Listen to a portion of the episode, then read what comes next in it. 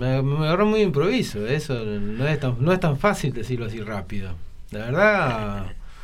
Y tenemos. A ver, no sé, te tiro ideas. A No sé, por ahí es malo, los accesos son malos, es Rodríguez, o, o hay una zona, algún parque, algún lugar en- puntual que Lo- promocionaría. Lo peor de Rodríguez fue la- la- lo, lo mal que se lotearon la- las cosas en General Rodríguez, los, los, los, eh, los barrios, lo mal que se planificaron. la, la urbanización Sí, en sí, general.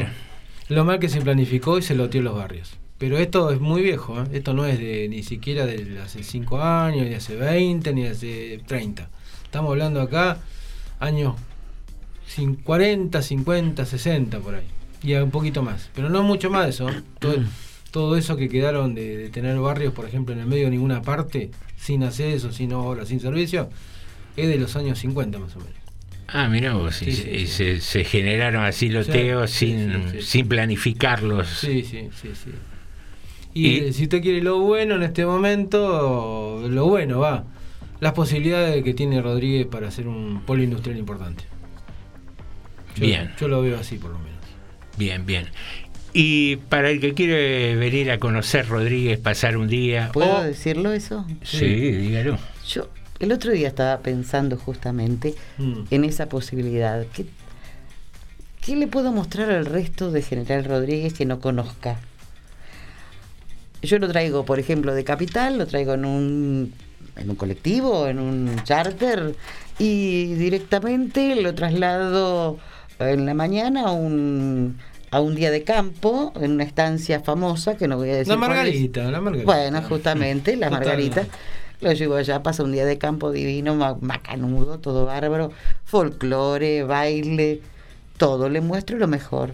Luego lo traigo a conocer un poco lo que es el casco céntrico, lo llevo a una Mm. linda cervecería cercana, Mm, se toma unos tragos, y luego a la gastronomía que tenemos del lado sur, mm. a un buen restaurante y usted conoció y, y te- a otros lugares también pero lo vamos a hacer breve eh, conoció lo mejor de Rodríguez Mm. se fue y en realidad no lo conoció Yo creo además ¿Me entendió? Sí, lo mejor de Rodríguez está por llegar. Está por llegar. Sí, yo soy optimista. Interesante definición. Vamos a tomarnos un breve respiro después de este baile que nos tocó con un poco de música, Jorge. Yeah,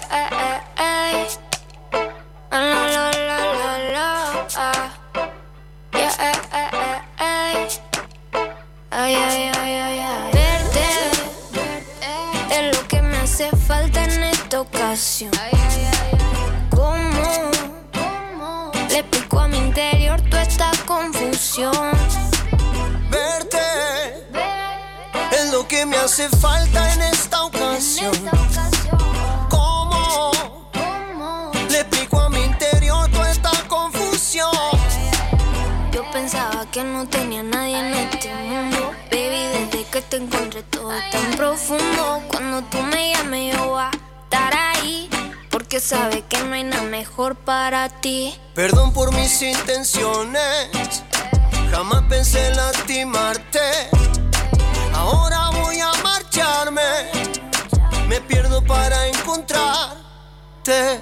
Verte es lo que me hace falta en esta ocasión. ¿Cómo le explico a mi interior toda esta confusión?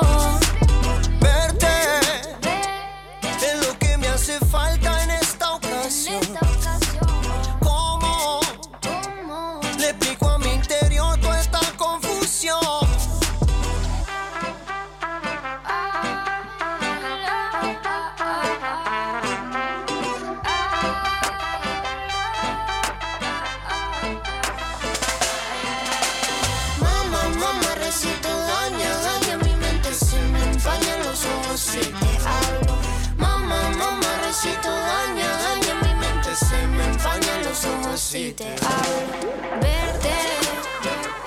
es lo que me hace falta en esta ocasión. ¿Cómo le explico a mi interior toda esta confusión?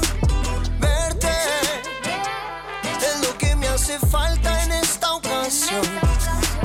¿Cómo le explico a mi interior toda esta confusión?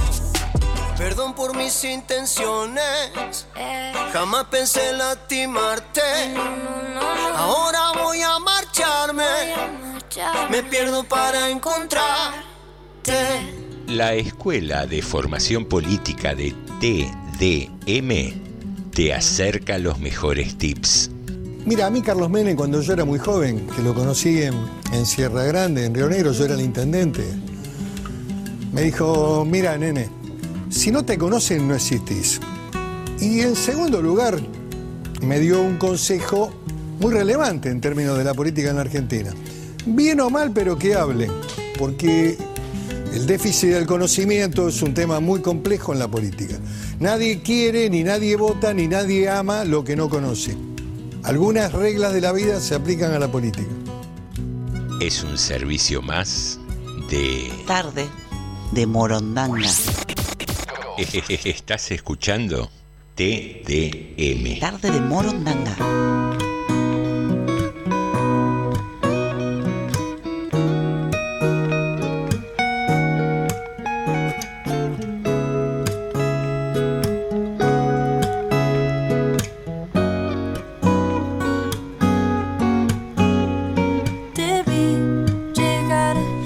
Volvemos al segundo bloque de TDM, Tarde de Morondanga, y Norma tiene algo para contarnos.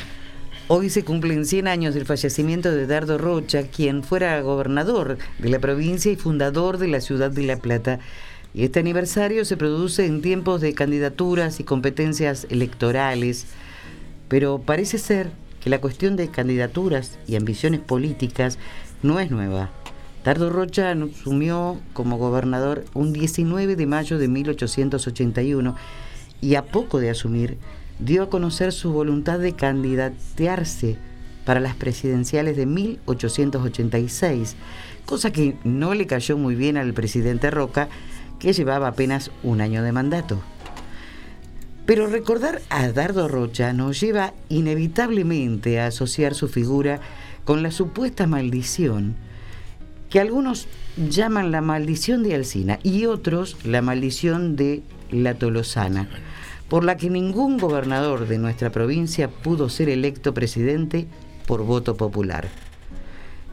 En TDM preparamos un informe en el que te contamos algo de esta supuesta maldición. En el atardecer del 29 de diciembre de 1877, moría luego de días de agonía Adolfo Alsina. Este hombre de 51 años, alto, corpulento, de larga melena y tremendamente popular, en especial entre las clases bajas, intentó dos veces ser candidato a presidente y no lo logró. Cuando preparaba su tercer candidatura, que parecía exitosa, la muerte lo sorprendió. Alsina nunca pudo imaginar que a partir de su muerte comenzaría a tejerse un extraño maleficio que muchos llaman la maldición de Alsina, una suerte de ley no escrita que impide que un gobernador bonaerense llegue a la presidencia de la nación mediante el voto popular. Para otros, no solo la maldición de Alsina es la culpable de que los gobernadores bonaerenses no puedan acceder a la Casa Rosada, sino una brujería hecha a pedido de los partidarios del entonces presidente, Julio Argentino Roca, para que su rival político, Dardo Rocha, por entonces gobernador, no pudiera ser primer mandatario. Dardo Rocha fue gobernador y fundador de la ciudad de La Plata. Parece ser que el domingo 19 de noviembre de 1882 fue particularmente caluroso y muy ventoso.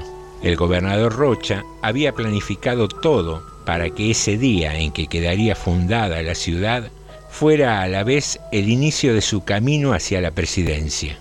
Roca no quiso asistir a pesar de haber sido nombrado padrino de la ciudad y envió en su representación a Victorino de la Plaza, ministro de Relaciones Exteriores, y prefirió viajar a Córdoba a inaugurar una estatua, dejando claro su desplante hacia Dardo Rocha. Pero volvamos al 19 de noviembre, día de la fundación. Como dijimos, un día de intenso calor. La carne, llevada desde Buenos Aires para un asado popular, terminó pudriéndose en el camino se debió desechar y muchos se quedaron sin comer. El agua para refrescarse durante las largas horas que duró la ceremonia bajo el sol escaseó y para colmo, cuando los invitados especiales tomaron el tren de regreso en medio de una feroz tormenta, comprobaron que sus asientos ya estaban ocupados. Dicen que detrás de todo este descalabro estuvieron los partidarios de Roca, ansiosos por aguarle la fiesta al gobernador. También dicen que los seguidores de Roca, no conformes con el boicot, fueron a buscar a una bruja que vivía en Tolosa, por eso era conocida como la Tolosana, y volvieron al lugar donde había sido enclavada la piedra fundacional. Profanaron el cofre que contenía el acta de la fundación, un plano de la ciudad, monedas, vino y champán que había sido guardado en una pequeña bóveda y debía ser abierto en el centenario de la ciudad. Destruyeron parte de la documentación y la tolosana bebió el vino al tiempo que daba vueltas en sentido contrario a las agujas del reloj, profiriendo maldiciones. Posteriormente, orinó sobre la piedra fundacional y así concluyó el ritual que dejó establecido el maleficio. ¿Qué ocurrió con los gobernadores con ansias presidenciales? La historia hablaría con hechos. Ninguno de los doce que fueron candidatos logró ganar la elección. En la campaña electoral de 1999, el candidato Dualde en un acto convocó a la gente a derrotar la maldición de los gobernadores. En los diarios de aquella época informaban que un parapsicólogo, Manuel Salazar, había sido contratado para terminar con esta maldición.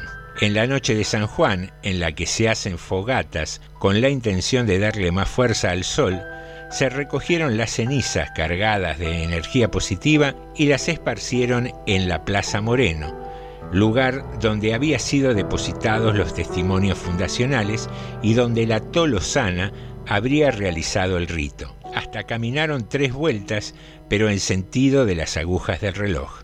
Los resultados de los comicios demostraron que el contrarrito no había logrado el efecto deseado. Sin embargo, Dualde finalmente llegó a ocupar el sillón de Rivadavia el 2 de enero del 2002. No fue por el voto popular, sino por la proclamación de la Asamblea Legislativa luego de la renuncia de Fernando de la Rúa. ¿Verdadero o falso?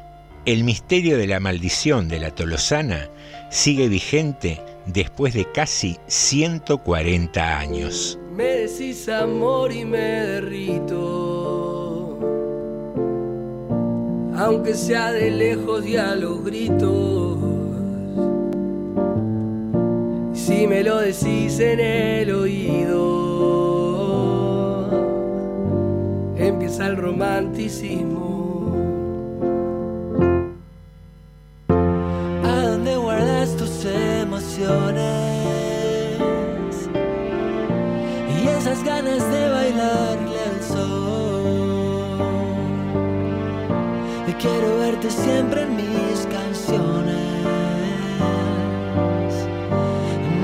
te pido por favor.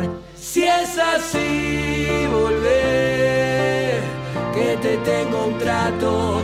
Quiero recorrer por tu piel un rato y volver a ser eso que extrañamos al amanecer tantas noches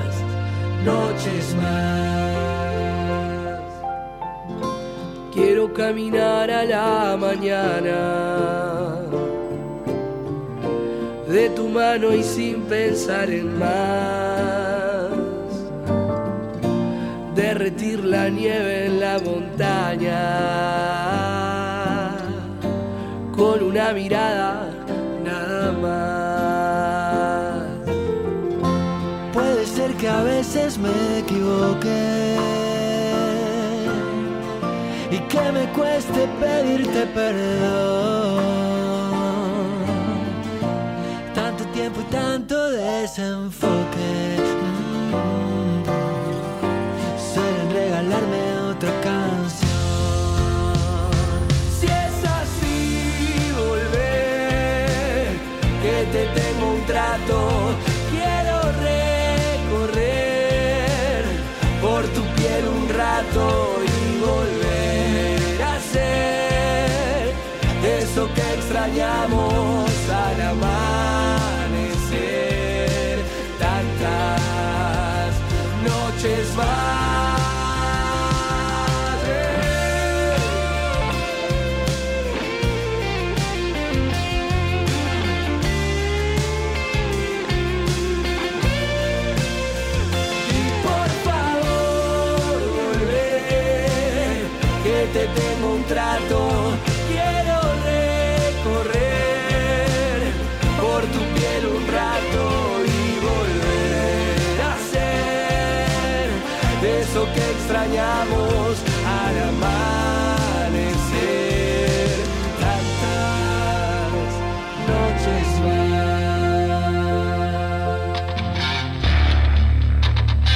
Estás escuchando TDM. Tarde de Morondanga.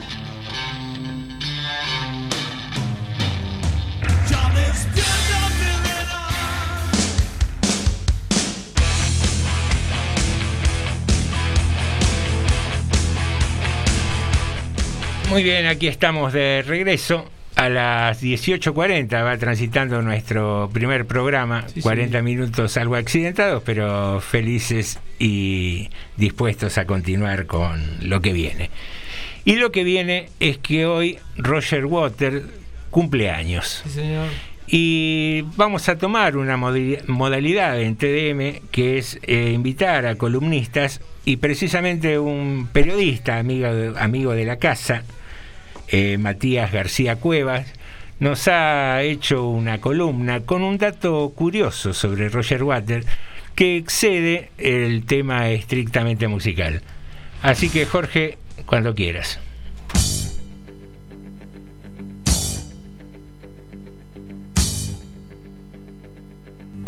Si existiese una máquina del tiempo, hoy viajaría exactamente 78 años al pasado a Great Bookham, Reino Unido. ¿Por qué?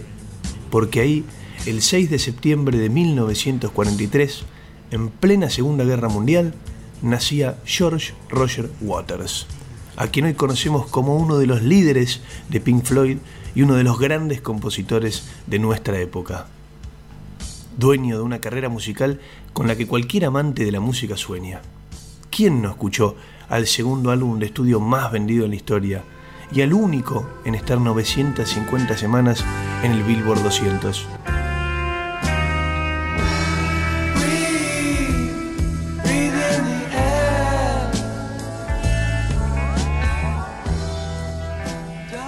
Y sí, estoy hablando de Dark Side of the Moon, o mejor conocido como el lado oscuro de la luna. Pero para hacer un repaso de su discografía, no podemos entrar en Google y buscarla nosotros mismos. Hoy, la historia es otra, y es una que une al pasado de Roger, al gobierno argentino, a un héroe condecorado de Malvinas y a una periodista argentina. ¿Están listos?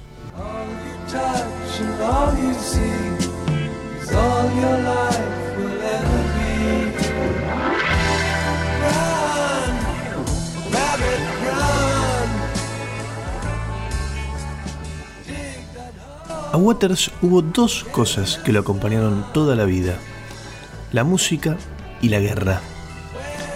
Su abuelo falleció en la Primera Guerra Mundial y su padre, quien era un maestro de escuela, que se había declarado como objetor de conciencia en el inicio de la Segunda Guerra Mundial, tomó una decisión diferente y drástica que fue batallar al nazismo en 1943 y falleció cinco meses después del nacimiento de Roger en Italia.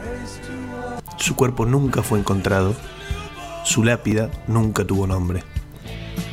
En numerosas entrevistas posteriores, Waters comentó que esos primeros años de su vida, con la constante desilusión de esperar a su padre todos los días y nunca verlo llegar, lo marcaron profundamente, a él y consecuentemente a su propia obra artística como los amantes y las amantes de Pink Floyd podemos escuchar en álbumes como The Wall o The Final Cut.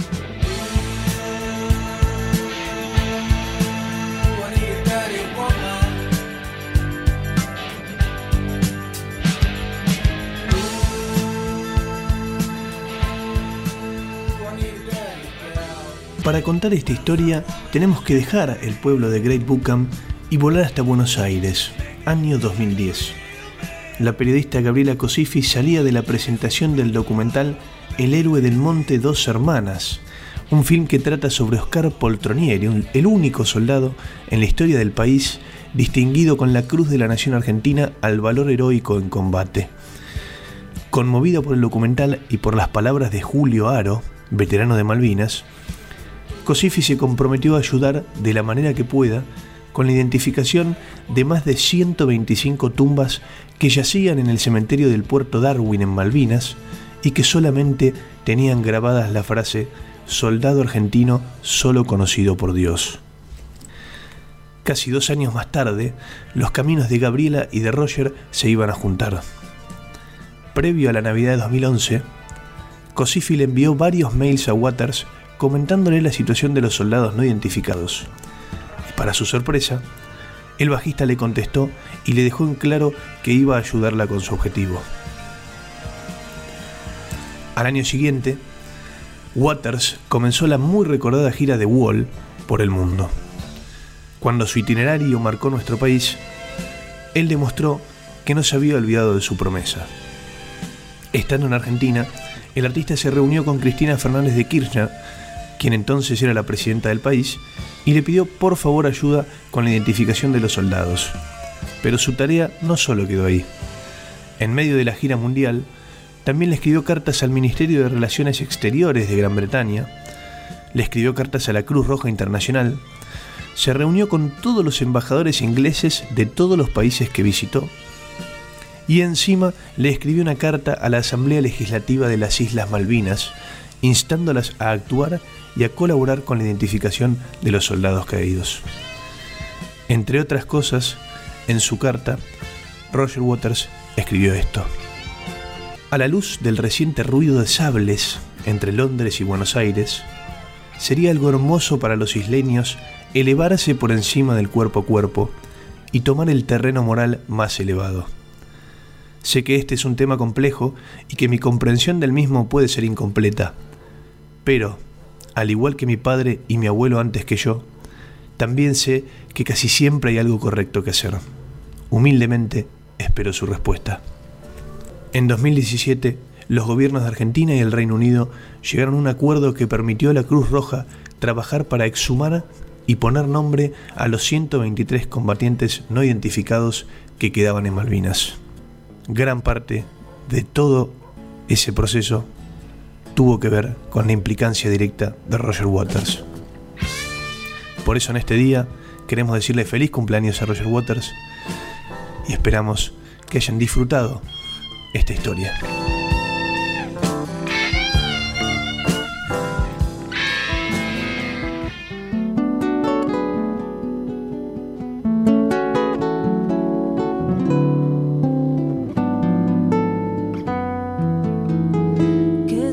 Que estamos, florcita del monte, cuántas cosas puedo en tus colores La estrella perdida, la estrella de mi alma, que se encuentra inmensa en mi soledad.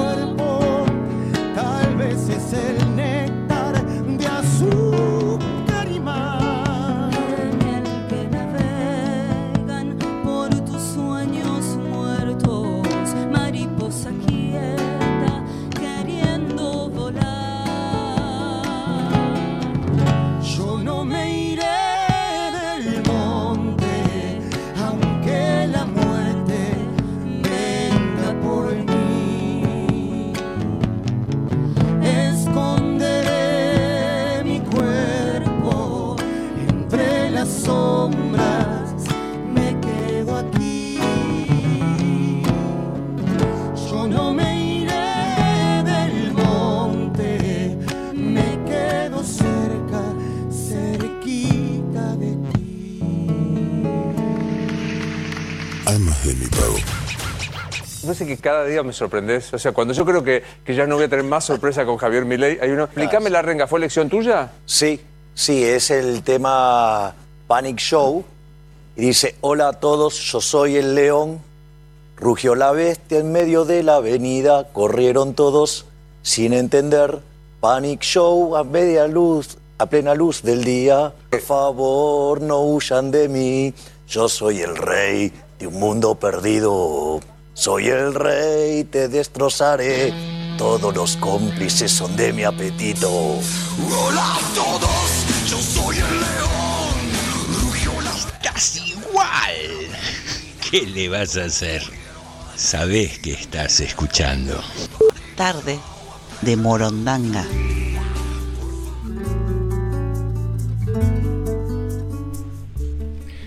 Muy bien, aquí regresamos ya en el último bloque de tarde de Morondanga TDM para los más allegados.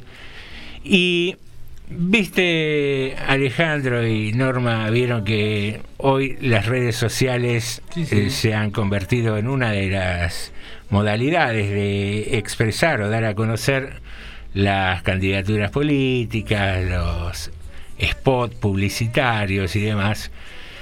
Y bueno, dentro de ese contexto, eh, nos hemos contactado con alguien que se dedica a una actividad no muy lícita dentro de las redes, los famosos hackers. Ajá.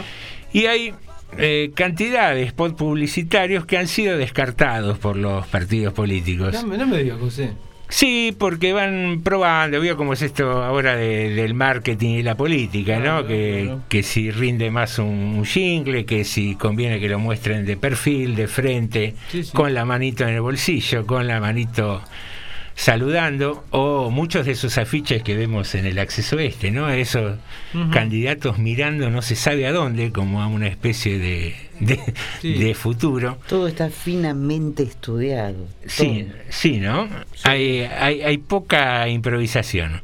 Pero bueno, dentro del descarte de la red, nuestro hacker, de quien no puedo dar su No, nombre, obviamente, no, no. nunca, nunca se pueden dar a conocer las fuentes, Sí.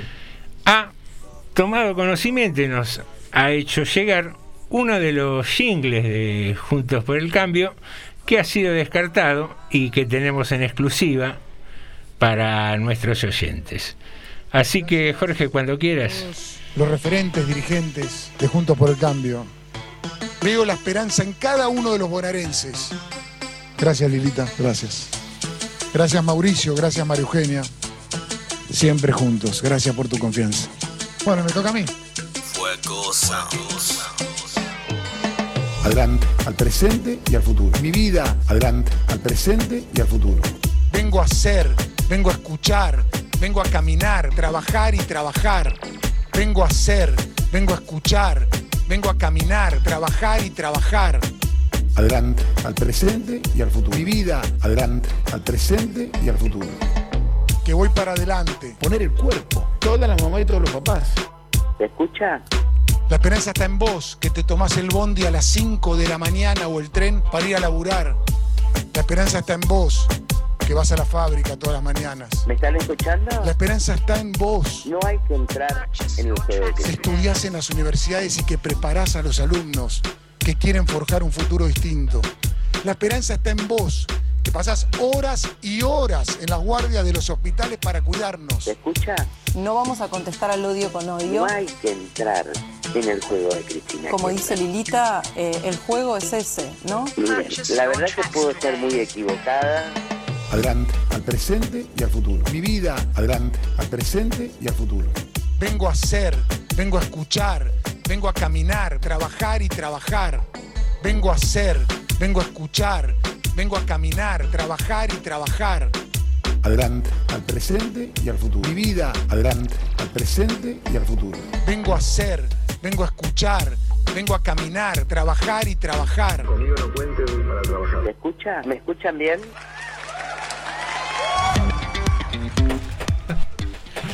Muy bien, ha sido nuestra exclusiva con nuestro hacker amigo que hemos rescatado este jingle No, no, que. con participación de, de todo el arco de Juntos Sí, sí, por sí. el Cambio. Y así va llegando al final el día de, el primer día de TDM. Sí, señor. Un mensaje que nos llegó, acá nos dice Lidia. Dice, bueno, nos manda saludos a los cuatro. Eh, que nos dice que es un buen programa y bueno, gra- gracias Lidia por el mensaje. Y la última noticia que quería dar era, bueno, vimos los números del coronavirus de hoy, 3.893 a nivel nacional, bajo, por suerte va bajando, 162 personas fallecidas, número triste siempre, cualquiera, ¿no? Fallecidos. Provincia de Buenos Aires, otra vez abajo los 1.000, 955. Es un buen dato. Bien, buen buen dato, eh, buen dato. Eh, en general, ¿no? Está como pareciera Sí. que, que va bajando, Ya ¿no? lento, pero va bajando. No por ello hay que hay que descuidarse. No, Aquí seguro. estamos los tres con barbijo, Sí, sí, sí. laburando frente al micrófono, lo que hace que muchas veces las voces salgan raras o algo apagadas. Pero las ganas están y eso es lo importante. Eh, un gran agradecimiento a Matías García Cuevas, que esperamos tenerlo semana a semana con alguna de esas columnas interesantes. Un agradecimiento a los oyentes que participaron, a Sandra que nos envía y nos dice excelente programa y que para ella vota por prioridad alta Muy bien. también. Muy bien. Y se enrolaron bastantes en prioridad alta. ¿eh? Sí, sí, sí. Parece que la gente trata de divertirse aún en, aún en pandemia. Señoras y señores, termina así el primer programa de TDM. Nos encontramos mañana, siempre aquí en la FM 89.5 a las 6 de la tarde y esperemos sin accidentes. Hasta aquí llegamos. Se terminó TDM. Tarde de Morondanga. TDM. Bueno, gracias a todos. Gracias por acompañarnos una vez más. Tenemos un programa Por eso, que nos han ayudado en todo. Todo este tiempo yo escucho a todos. yo quiero aprovechar para agradecer enormemente a cada uno. Es emocionante Ver cómo ver las madres se agolpan frente a la puerta. la cantidad de mensajes que nos llegan todos los pibas, días agradeciendo por la calidez. Realmente un orgullo. terminemos con la payasada. Vayan a buscar otro laburo. Gracias una vez más, en serio.